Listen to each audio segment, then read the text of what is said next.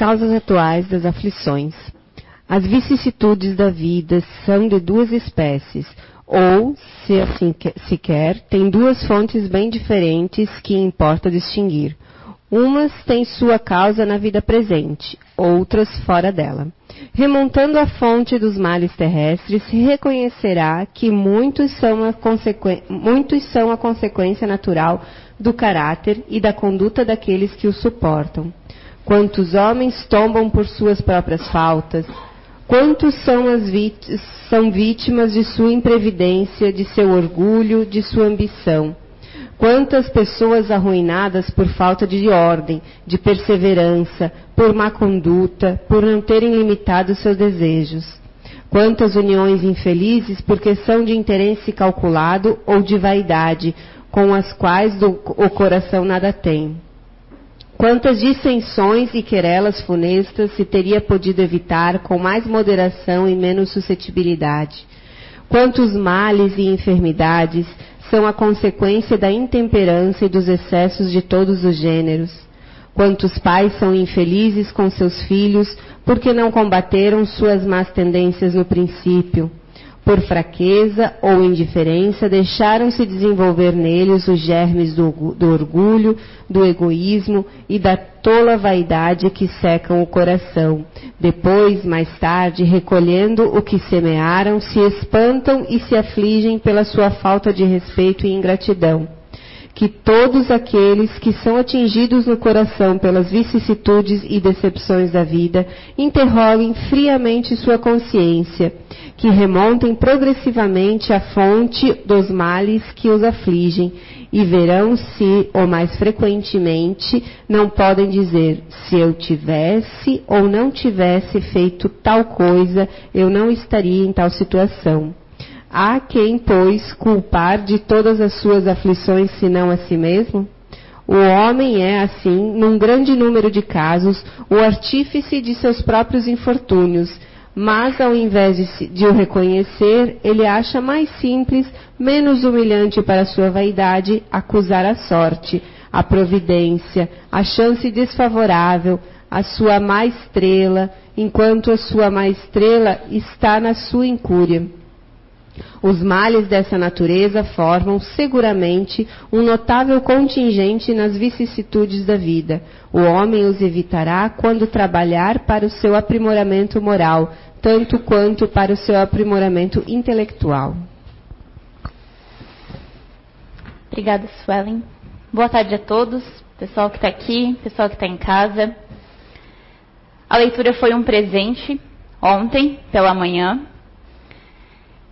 que veio casar de encontro no nosso evangelho matinal diário que a gente faz, o Zé manda uma mensagenzinha pra gente. E quando fui pegar o evangelho, os papéis da minha palestra estavam exatamente nessa mensagem. A mesma que ele nos mandou por WhatsApp no grupo, logo de manhã. Não teve como não caiu como uma luva no que a gente vai conversar hoje. Então vamos decorrer um pouquinho sobre o que seria ter saúde. Antes da gente falar em doença, vamos falar da parte positiva. Será que doença, ou melhor, desculpa, ter saúde é um bem-estar? Dormir oito horas, como diz a medicina, por dia, que todo mundo precisa dormir oito horas para o seu corpo se recompor? Ter uma alimentação saudável, balanceada, regular, praticar atividades físicas, ir no médico regularmente, fazer os exames, aquele conhecido check-up que a gente faz. Não possuir doença alguma é sinal de ter saúde? Ou melhor ainda, não consumir nenhuma medicação? Para iniciar, quero contar um pequeno caso pessoal. Tenho um pai, meu pai genético. Ele tem o costume de falar que ele é empregado do alcoolismo. Desde quando eu nasci, há 27 anos atrás, ele tem um, a vida de alcoólatra. Ele vive para o alcoolismo. E todas as vezes, poucas, que eu, a gente tem contato, que a gente visita, que eu vou visitá-lo, ele me pergunta: Filha, tudo bem? Quantas medicações você toma? Nenhuma, pai. Ah, o pai também não. O pai é cheio de saúde, não tem problema nenhum. Será mesmo que está cheio de saúde? Muitas vezes, a família dele, eu não fui criada por ele, fui criada pelo meu avô, que eu tenho como meu pai. E no dia do velório, no dia do desencarne, quando eu cheguei, porque eles moram no Rio Grande do Sul, quando eu cheguei ao local, ele falou tão são, mas tão bêbado, né, no nome mesmo, tão alcoolizado. Ele falou para mim: pode entrar, cumprimentar o seu pai que está no caixão, porque ele realmente foi o seu pai durante toda a sua vida. Nunca mais conversamos. E eu fico pensando, como está a, o estado de saúde dele. Se ele tem o discernimento, a consciência de que não tomar nenhuma medicação, não fazer nenhum uso de nenhuma caixinha, nenhuma receita é ter saúde. Se ele toma litros de álcool por dia, fuma caixas de cigarro, Quantos de nós estamos na mesma situação? A OMS define a saúde como um estado completo de bem-estar físico, mental, social e não somente a ausência de doença. Mas eu não sou muito adepta à da OMS. Eu prefiro a que o Zé Araújo nos traz no você é a cura. Ter saúde não é tão somente a ausência de doenças físicas e mentais, mas sim a plenitude de um ser consciente da sua real natureza e de seu funcionamento integral. Saúde é um conjunto de fatores motivadores que atingem a alma e, consequentemente, o ser físico orgânico. Zé Araújo ele é além do nosso médium da casa, um grande cientista. Eu não estou dizendo que a OMS, considerada mundialmente, está errada. Só estou falando que eu prefiro ficar com o que ele nos traz. Eu posso morar sem saneamento básico, que seria água, luz, esgoto, encanamento, morar numa casa de tijolo, de madeira, uma casa de palha. Será que isso é ter saúde? São as nossas mínimas condições básicas. Quem consegue se imaginar hoje sem água potável dentro de casa? Cozinhar, tomar banho. Mas se eu estou de bem comigo mesmo, com a mente limpa, com a alma sem nenhuma impureza, eu tenho saúde. Porque a gente pode conseguir água potável com o vizinho, numa cidade próxima, a gente vai dando os nossos jeitos. Mas somente a plenitude do ser todo, como se fosse um quebra-cabeça, todo encaixado, é ter saúde. A gente vai conversar mais sobre isso para a gente poder entender. Então, como é que surgem as doenças? Se eu posso estar suscetível, maleável a tê-las, como é que elas surgem? Como é que elas se alojam dentro de mim? Será que ao nos sintonizarmos com energias e atitudes negativas, não estamos abrindo caminho para a gente ficar doente? Como assim?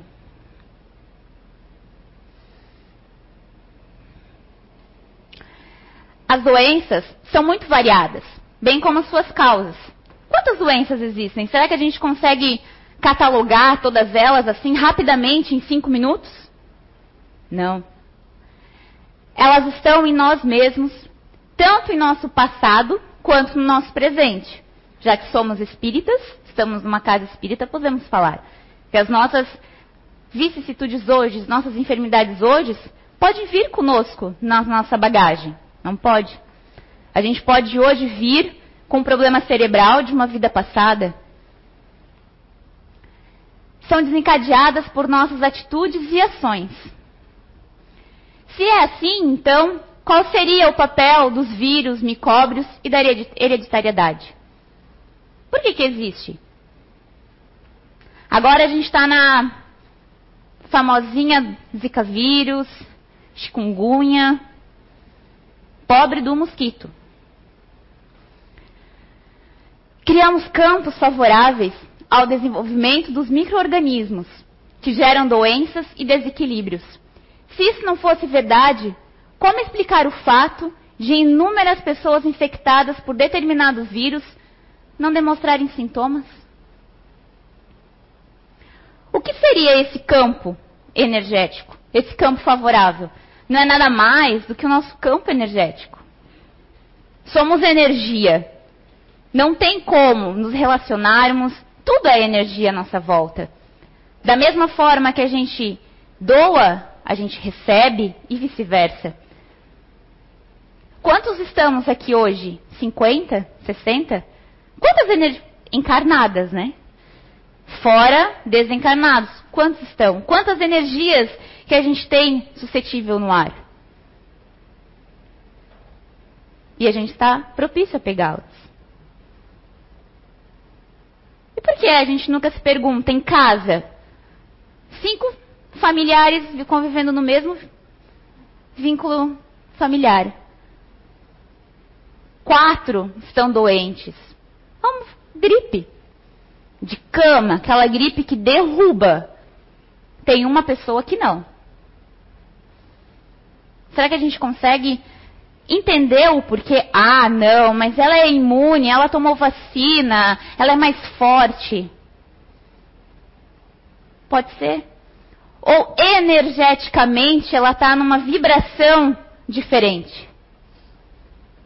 Também não pode ser? Eu fico com essa.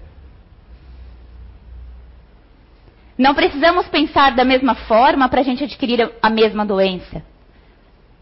Eu posso ter o meu pensamento, a Kátia o dela, a Suelen o dela.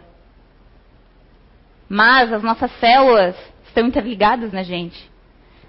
Como muitos a gente já escuta elas se conectam com os nossos perispírito.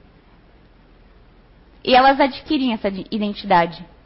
Por mais que o nosso organismo tenha os anticorpos para lutar, mas vai ser mais forte. Vamos trabalhar com o termo de que a gente está com uma imunidade mais baixa. E a gente acaba ficando doente.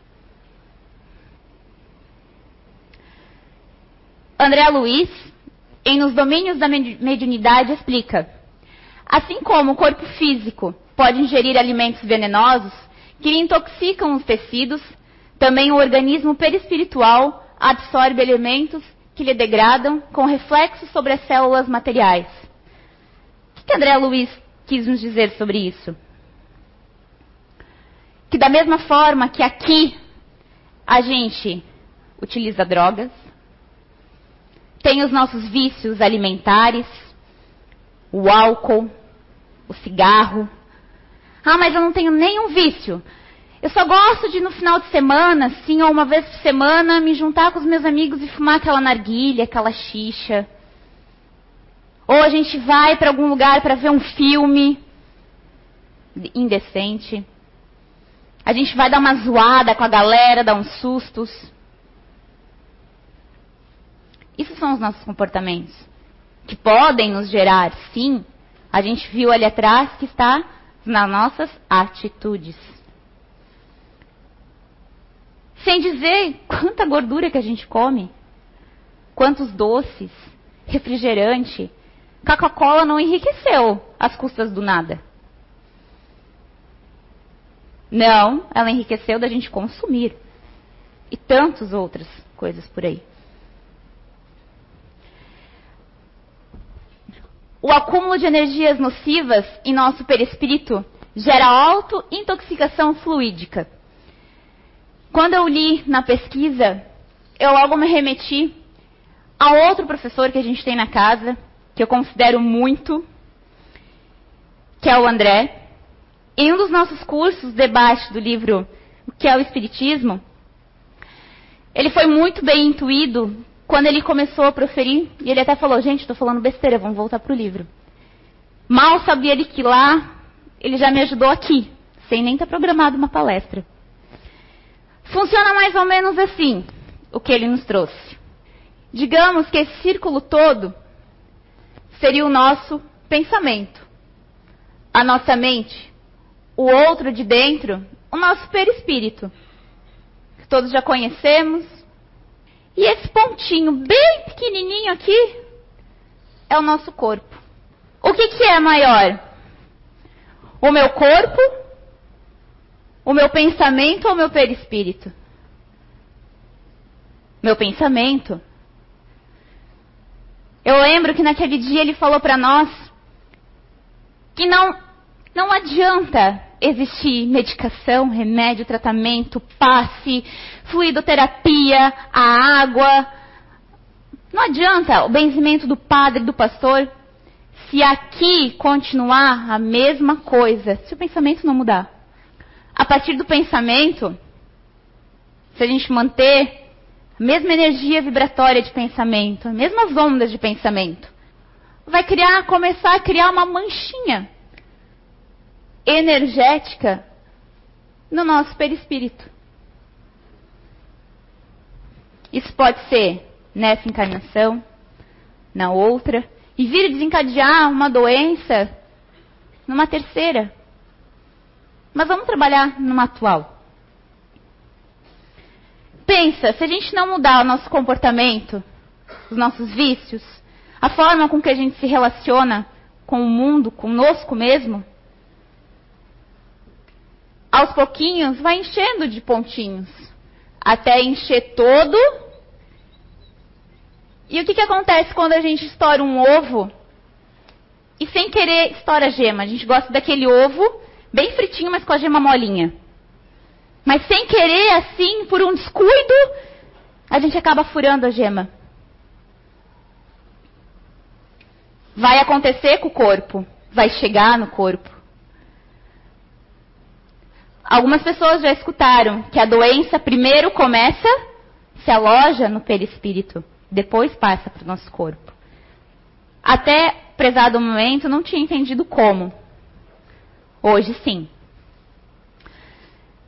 Mas ele eu lembro que ele comentou ainda, que eu também naquele dia não entendi. Ele nos falou que de acordo com nossas nosso princípio elementar, tem um tipo de personalidade, vamos trabalhar com esse termo, que tem o corpo fechado. Não fica doente. Se fica, sai muito rápido. Energeticamente está sempre de bem com a vida, sempre sorrindo, sempre alegre. E eu fiquei pensando o que ele quer dizer com isso. Eu nunca eu pertenço a esse princípio elementar que é a gula. Eu nunca fiquei doente. Nunca. Gripe, umas três, eu acho. Rápidas, muito rápidas, dois, três dias. E eu fui analisar. Por quê? E eu acho que eu encontrei a resposta. Não guardamos mágoa por muito tempo.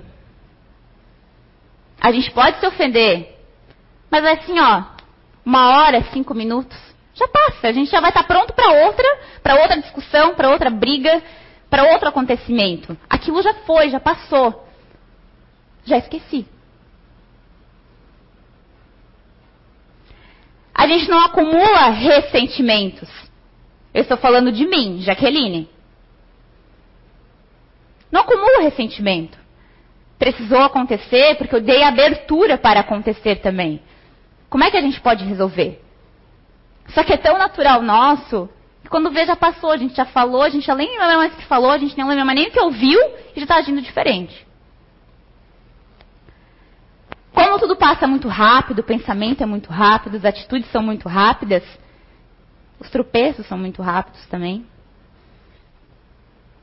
A gente não fica naquele mesmo pensamento. Ela me disse isso. Ah, mas da próxima vez. Ah, mas ela não me agradeceu. Aquelas mágoas que a gente vai guardando, acumulando, guardando e acumulando. E uma hora ela explode.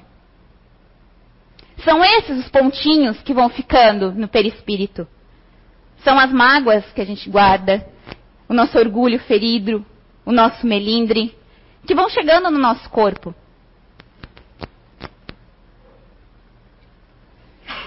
Talvez pode ser esse um caminho. Nossos pensamentos e sentimentos possuem uma alta carga energética que polui nossa mente e o espírito. É necessário que nos vigiemos constantemente. Não vou dizer para vocês que quando acontece alguma coisa que me afeta, que eu não fico pensando, poxa, mas a Anice deu oi pra Kátia, deu oi pra Suela, mas não me deu oi. Será que fez alguma coisa? Será que ela não gostou de. Sei lá.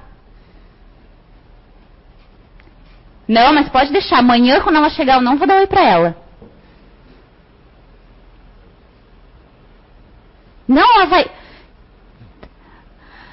Gente, já, eu já passei por isso. Já pensei dessa forma. Não, amanhã ela vai chegar, não com a Anice, mas com outras pessoas. Amanhã ela vai chegar, eu não vou fazer que ela nem existe é tão forte. Eu esquecia tão rápido quando o vídeo estava cumprimentando. Eu fico pensando, meu Deus, que bom. Mas já teve situações de que realmente eu nem olho na cara. Isso ia me deixando ruim. Ia me dando uma taquicardia, aquela dor de cabeça. Chegava a ter muitas enxaquecas por causa disso de acordar de noite com aquilo batendo na minha cabeça e buscar alguma causa do que eu comi, do que eu não comi. Ah, que dizem que queijo afeta enxaqueca. Então, quando se come queijo, é mais propenso. Nada disso. Foi a minha atitude. Uma discussão com a minha mãe, sem um perdão antes de dormir. Qualquer coisa que vocês possam, que bateu o fundo e você, que vai fazer vocês pensar, é uma manchinha que vai crescendo, que vai se juntando e que vai aumentando. O que nos remete novamente ao livro Você é a Cura. Cada um de nós trazemos em nossa forma sincrônica aspectos energéticos e psíquicos que interferem diretamente em nossa saúde quando afetados negativamente em sua estrutura. Ou, se vêm de encontro com aspectos naturais, promovem a saúde. É tudo que a gente conversou. Ou, melhor ainda, quantos de nós. O que quer dizer esse vem de encontro? Quantos de nós estamos trabalhando no que a gente não gosta, mas a gente precisa trabalhar. A gente vai para o trabalho, parece que o mundo vem junto nas costas. Não tem aquela tartaruguinha que ela vai assim, e daí aquela musiquinha, ah, ah, ah. é igual. Como é que a gente quer que o nosso dia seja agradável? Se a gente já vai assim para o trabalho. A gente acorda brigando com quem acorda com a gente. Primeira pessoa que sorri, a gente maltrata. Às vezes a gente nem quer brigar. A gente acorda de mau humor também, né? Porque o nosso espírito, ele não fica dormindo no corpo. Ele vai perambular por aí. Às vezes fica, ele vivenciou alguma coisa tão forte no plano espiritual que fica marcado, que vai fazer a gente sentir um, um mau grado quando acorda. Mas vamos então, quando acontecer isso, pensar: o que, que eu posso fazer para reverter? Vamos trabalhar contra. Por mais que meu serviço seja war. Mas eu estou aqui por quê? Porque eu necessito, porque eu quero, porque eu preciso, porque o meu interesse financeiro, pessoal, social, material me mantém aqui. Muitos é necessidade. Então vamos fazer o dia ser mais agradável. Se foi por necessidade financeira. Sou aceito e reconhecido como eu quero? Ah, eu fiz tal coisa para uma pessoa, ela tem que me agradecer. Por que, que ela tem que te agradecer? Se você fez porque você queria. E se formos fazer algo toda a vida pensando num reconhecimento em algo em troca, que mundo de interesse é esse? Lá vai, mais uma manchinha, mais um pontinho preto para o nosso perispírito. As minhas atitudes estão interferindo ou prejudicando alguém? Não, não faço nada de errado para ninguém, só para mim mesmo. Não, porque o, meu, o sentimento é meu, as pessoas não estão sentindo o que eu estou sentindo. Podem não estar tá sentindo o que a gente está sentindo. Mas elas estão escutando os palavrões, os berros. Estão aturando o mau humor. Elas não estão sentindo, elas não estão prejudicadas.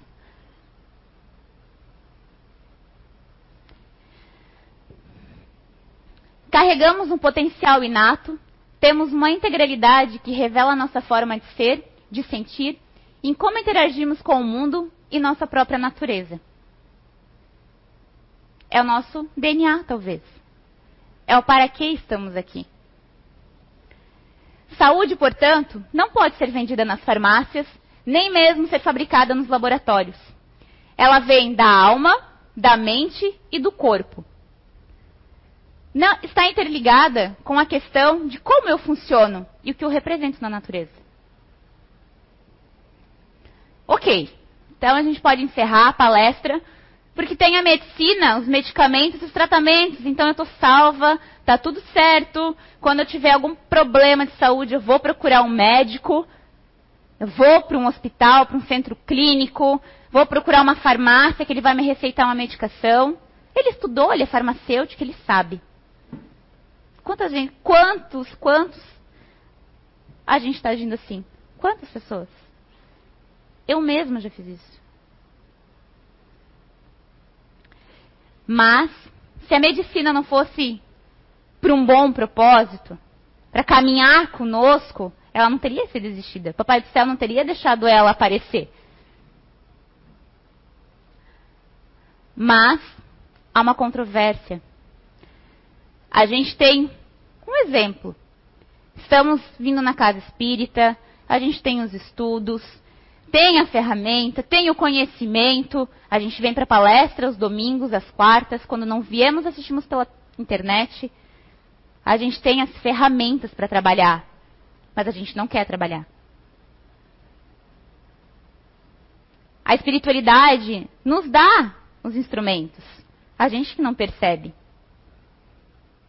As doenças vêm quando precisam vir para nos frear. Para nos chamar a atenção. Peraí, você vai continuar agindo da mesma forma. Não aprendeu a lição. Daí você vai sarar uma vez. Eu trabalho num centro de transplantes aqui em Blumenau. E a gente vê muitos pacientes todos os dias. Uns vêm com hepatite autoimune, outras pela cirrose, uso excessivo do álcool. Ambos escolheram. Mas a gente também vê quantas pessoas, dentre quase mil pacientes, se melhoraram, mudaram os costumes de vida. Não só no período curto de um ano do transplante, que tem que cuidar com alimentação, locais que vai. Não, não, isso é o menos. Mas sim a conduta, os interesses. É isso que vai dar força para o melhoramento. Temos muitos pacientes no hospital que são grossos. Acham que a gente tem o dever e a obrigação de escutar, de curá-los e de dar a medicação que eles precisam tomar, que são de alto custo e que é o governo que precisa distribuir. Aí vem a recidiva da doença. Muitos precisam fazer um retransplante. Não aprenderam da primeira vez. Ou ainda quase não conseguem nem chegar ao retransplante. Vem desencarnar antes. Coitado, lutou tanto para sobreviver. Tadinho, era um bom pai. Muito triste. Teve um dos nossos pacientes que veio a falecer antes do transplante, porque não tinha ninguém para cuidar dele depois. E ele tinha 11 filhos. Será mesmo que ele foi uma boa pessoa, um bom pai? Quem fez o velório, o enterro? A parte cerimonial foi minhas colegas de trabalho de setor, assistente social e o coveiro. E quem pagou foi a prefeitura.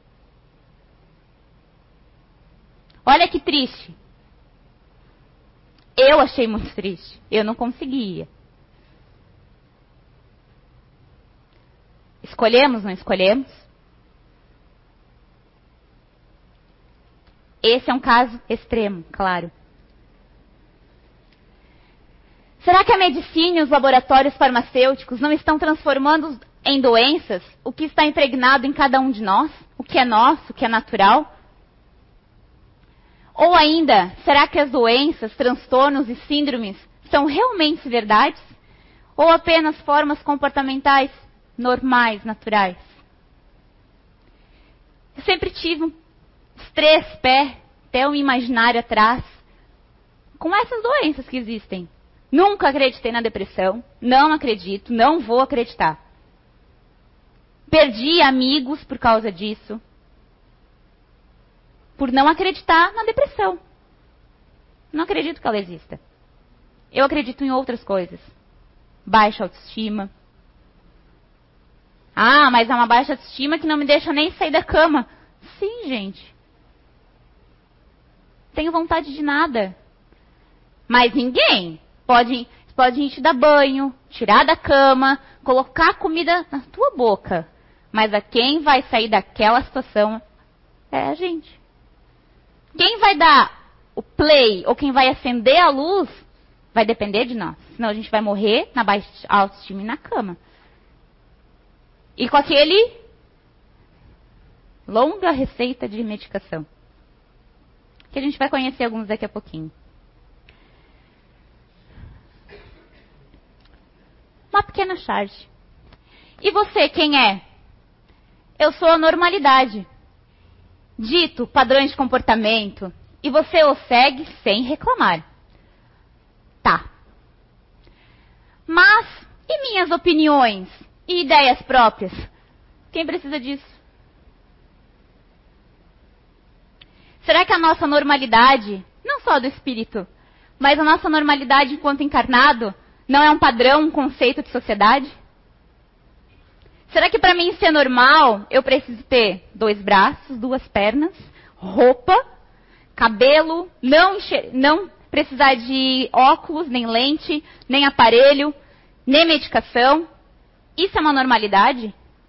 Não, isso é um padrão que a sociedade colocou como normal. Não é uma normalidade. Normal é eu poder agir como eu sou. Isso é normal.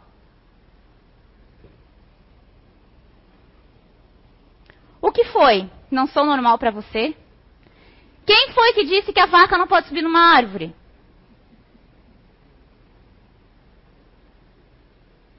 Eu nunca vi uma subir, claro. Talvez não é da natureza dela. Não é? Então vamos tirar a vaca, vamos esquecer. E vamos pegar as síndromes que tem, os transtornos. Quem disse que há depressão só porque eu estou triste, perdi uma família, perdi meu emprego, minha casa pegou fogo, roubaram meu carro? Quem disse? Quem disse que para mim passar por tudo isso eu vou precisar tomar uma medicação? Diante de tantos conceitos, parâmetros e paradigmas, fica muito difícil a gente definir um termo para normalidade. E de certa forma, tudo isso não é a maneira que encontramos de camuflar o que não se dá nome? O que, que você tem? Ah, eu tenho depressão, para depressão eu tomo isso, eu tenho ansiedade, para ansiedade eu tomo aquilo. Tá, mas vem cá. A ansiedade, ela te atrapalha? Nossa, muito. Muito. A ansiedade está em muitos de nós. Se ela, da mesma forma que a medicina está aí, se ela fosse para nos prejudicar, ela existiria? Não. A gente só precisa aprender a lidar. Ela é boa. Ela pode nos dar um planejamento. Tem a parte boa da ansiedade. Só que a gente só quer ver a parte ruim e trabalhar com a parte ruim. Então vamos, vamos tomar uma medicação para a gente poder se sentir mais calmo, mais relax. A gente trabalha a vida assim, dessa forma, tão tranquila, tão singela. Tão mais fácil, né? Estamos transformando os problemas diários em transtornos mentais e tratando-os com comprimidos. Também está no, eu, no Você é a Cura. É uma entrevista do Alan Francis, dos Estados Unidos. Alan Francis, ele é um dos psiquiatras que construiu o DSM. Quem sabe o que é o DSM? Todo mundo aqui que está na plateia sabe? O DSM é como se a gente tem uma Bíblia, o Evangelho, e a gente vai seguindo. Não tem? É isso que os psiquiatras, os psicólogos utilizam para dizer que a tua tristeza é uma depressão.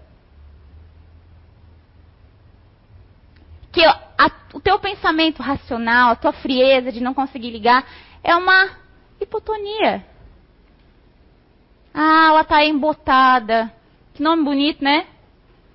Eu vim descobrir o que era isso, é não saber expressar os sentimentos. Que bonito, embotada. Nossa, eu sou embotada. Você sabia que existe um sistema diagnóstico que transforma problemas cotidianos em transtornos mentais? Manual de Diagnóstico Estatístico. Vocês não têm ideia de quantos comportamentos nossos sentimentos são doenças. Quantos? Com, autor, com autorização de duas pessoas, vou contar uma das histórias que já está dando no nosso horário. No setor onde eu trabalho, somos em cinco mulheres. Uma delas não é a nossa coordenadora, mas emocionalmente ela controla e manipula, todos. Dois anos atrás, ela perdeu o pai dela. A psicóloga do nosso setor disse para ela tomar um dos PAN da vida, que a gente já vai conhecer. Hoje ela toma estalopram e indica para todo mundo. Para traição, perda de emprego, para tudo. Ah, briguei com a minha mãe, toma. Ela já tem a caixinha, gente, eu não sei nem como é que ela consegue. Mas ela abre a gaveta, ó, toma. Antes de dormir, não, já vai tomando aqui, ó, deixa eu abrir e tu toma. Eu não tô brincando, é assim.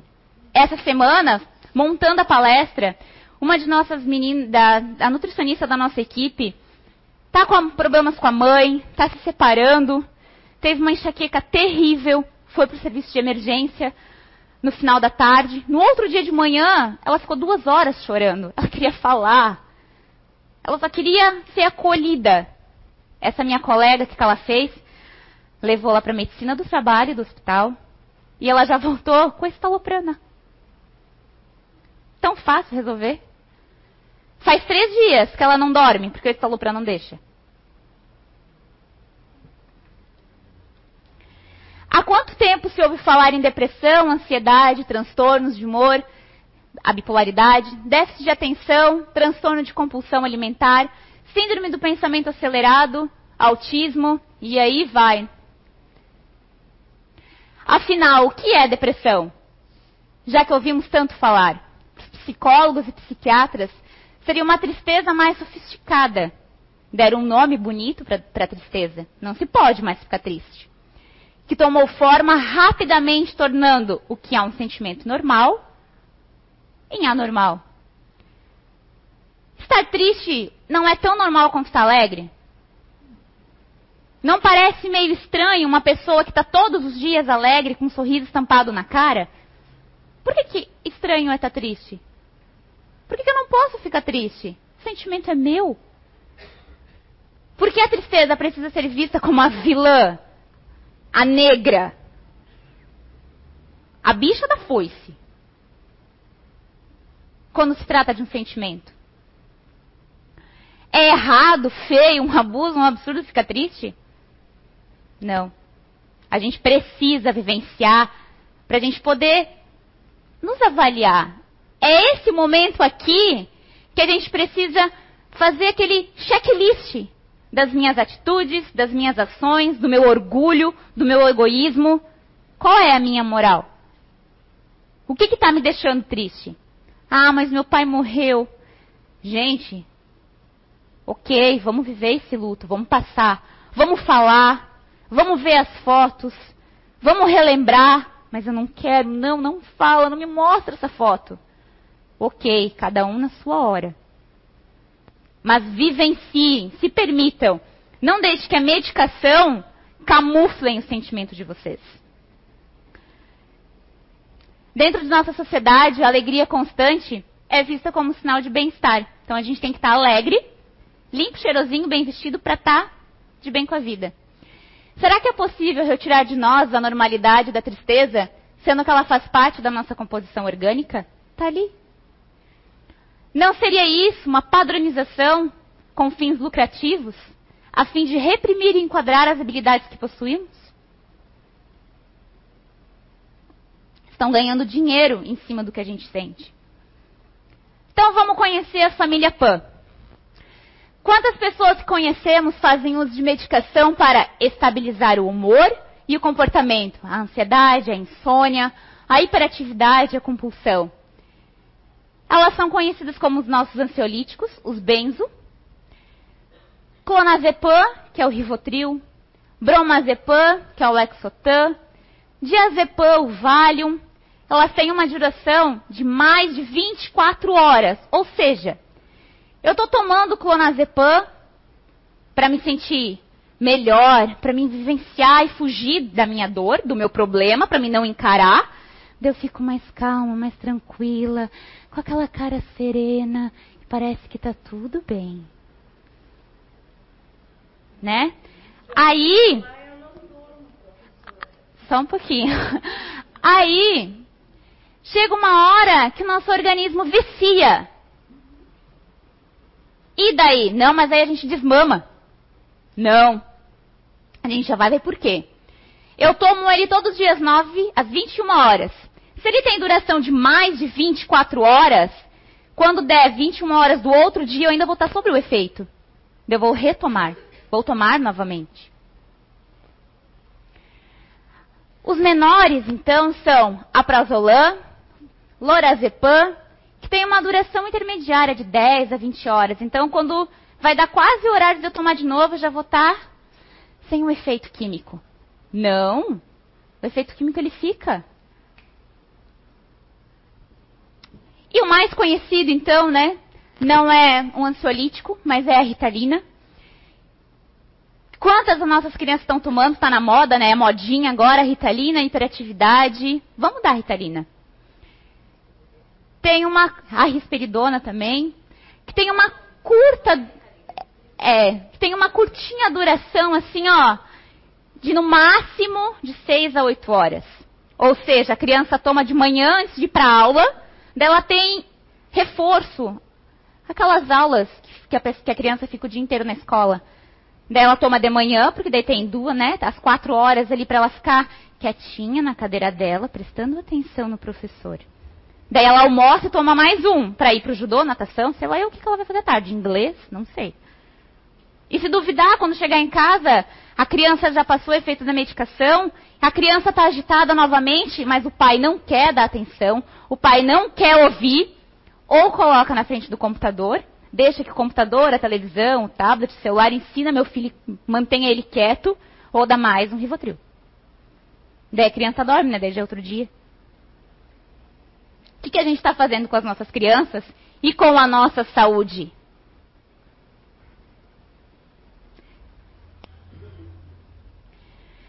Essas drogas inventadas em forma de comprimidos possuem atuação nos neurotransmissores, vindo a estimular, deprimir, perturbar os neurônios e futuramente a destruí-los. Destruir? São comparadas com o composto químico da cocaína. Todos esses medicamentos, todos que eu trouxe, são comparados à cocaína. Todos. A gente está se drogando, tomando cocaína diariamente, sem saber.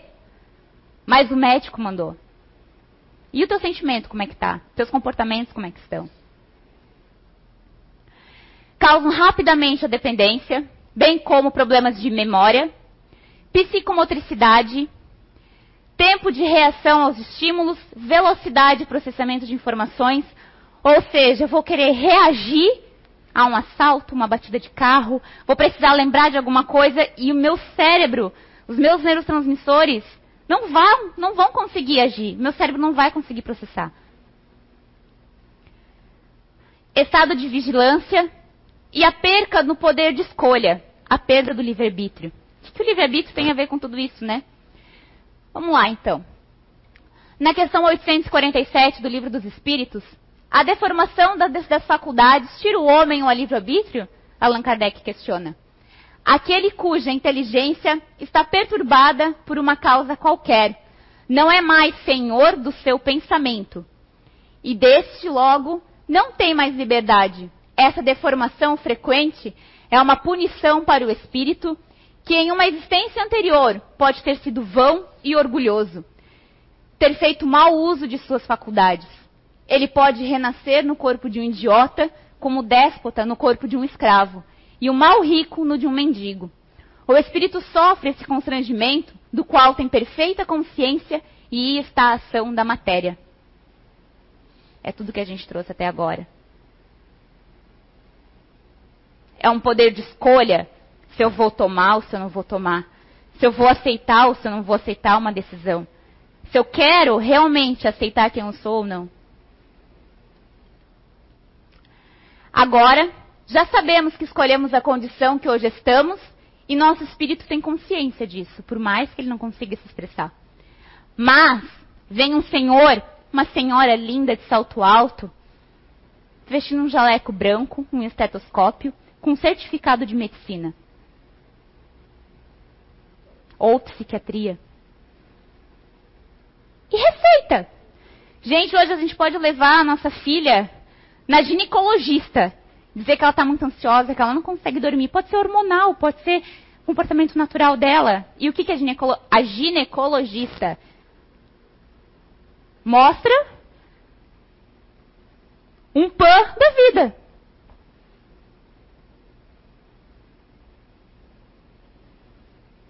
Quantas pedagogas, pedagogas fizeram pedagogia? Estão diagnosticando nas escolas. Só porque tem graduação, e daí? Chega lá no, na, no plano espiritual e fala, eu sou médico. André Luiz era médico. E quando foi tentar auxiliar, quando ele foi para o hospital, quando ele foi tentar auxiliar alguém que estava lá passando mal, a pessoa passou mais mal ainda. Mas não, calma, eu sou médico, eu só quero ajudar. Não vai valer de nada lá em cima. Ao aceitarmos os enquadramentos da medicina, estamos negando o que sentimos, negamos o que temos. O que temos é o que a gente é. O que temos é o conhecimento, é o poder de escolha. E a gente principalmente só negamos a nós mesmos. Então, como é possível, de certa forma, ficarmos imunes às enfermidades? Eu vou chegar hoje em casa e jogar minha caixinha de remédio no lixo. Não. É um poder de escolha. Procure se conhecer primeiro, para depois jogar a caixinha de remédio no lixo. Mas a gente pode ficar imune realizando uma reforma moral. Moral é a minha conduta, o meu interesse.